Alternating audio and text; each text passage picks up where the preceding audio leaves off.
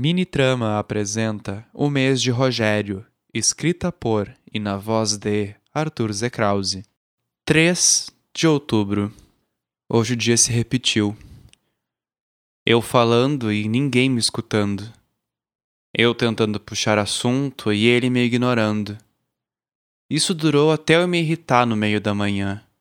Já sozinho em casa, largando uma xícara na pia para quebrar, e logo em seguida indo até o sofá para incomodar a Tatiana no meio do seu trabalho. Eu disquei com ódio e esperei ela atender, pensando que novamente Miguel não viria almoçar e quando chegasse simplesmente me desconheceria. Oi, Bambi. Fala rápido que eu tô na pausa. Daqui a pouco o modelo vai chegar. Oi, Tati. Tem algum lugar para eu ficar? Pera, como assim? Você não estava morando com o Miguel? Disse ela com dúvida. Sim, mas o idiota resolveu não falar mais comigo e faz quatro dias que eu não consigo conversar com ele. Nossa, o que aconteceu? Birra e maturidade. Nossa, ahn. Tá, meu modelo chegou. Você tem a chave lá de casa, né? Vai pra lá e depois a gente conversa. Tá bom. Beijo. Beijo. Tatiana era uma prima muito especial. Sabia da minha história, sabia da minha dificuldade com bebida, mas ainda assim fez o mesmo. Saiu de casa e morou na rua até me encontrar. Ou, melhor dizendo, até ser encontrada. Ela ergueu seu império do zero. Uma maquiadora fantástica que agora trabalhava em uma emissora de televisão renomada. Além, é claro, de ajudar diversas produções de grandes longa-metragens.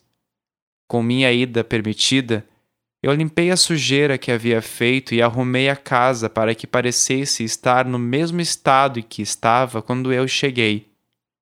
Arrumei minha mochila, a única coisa que havia trazido, e fechei a porta sem levar a chave comigo. Só no corredor que me lembrei de ter deixado uma cueca e meias sujas no banheiro. Enfim, teria de passar em uma loja qualquer enquanto caminhava até a casa de Tatiana. Ela morava a 20 minutos de carro da onde eu estava. Um apartamento simples, pequeno, mas cheio de quadros e pinturas que ela mesma fazia no chão da cozinha. Um ambiente forrado de azulejos brancos que agora estavam manchados com as marcas de tintas na parede.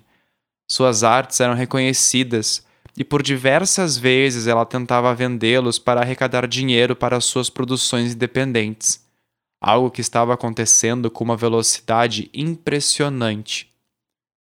Hoje eu recebi o comunicado que um patrocinador vai nos apoiar com 45 mil reais. É muito absurdo. Mas esse filme vai acontecer, com toda certeza. Tatiana havia chegado do trabalho animada. Estava apoiada sobre o balcão enquanto comia um sanduíche que eu havia feito. Mas o que aconteceu entre vocês dois? Nossa, é ridículo, Tati. Tudo bem que eu não tenho emprego, mas o Miguel ficou possuído quando chegou em casa e não tinha almoço. Ué, vocês casaram agora? Por que ele aceitou que você morasse com ele? Então, eu sei que eu não trabalho e fico em casa o dia todo. Mas você sabe que eu sou cagado de sair na rua sozinho. Daí ele vem jogar na minha cara que eu podia ao menos ajudar ele com a comida, mas que não devia saber cozinhar porque morava com aqueles animais. Nossa, ele não disse isso. Seu pai é tão legal, ele cuida horrores de você. É, bem, isso é outra coisa que eu quero comentar, mas não agora.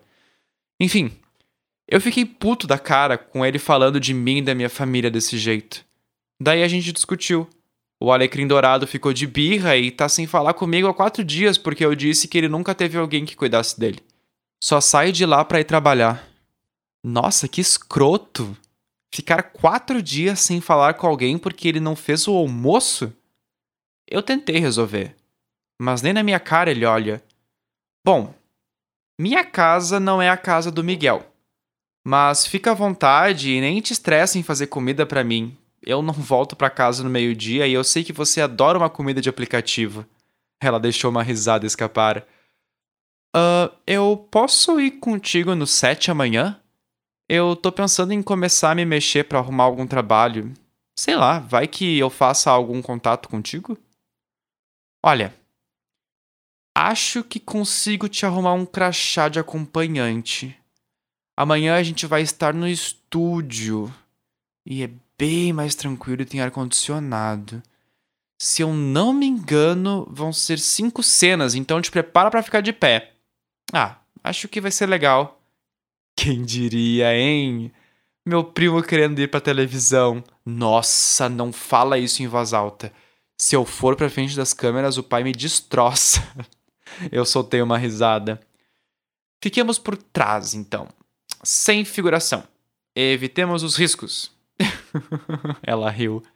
Bambi, se você não se importa, eu vou dormir.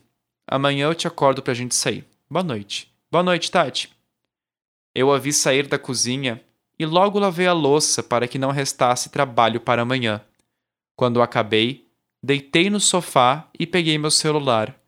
Nenhuma ligação, nenhuma mensagem, nem dele, nem de meu pai. Silêncio, o novo normal. Liguei a televisão, mas não consegui acompanhar. Dormi ali mesmo.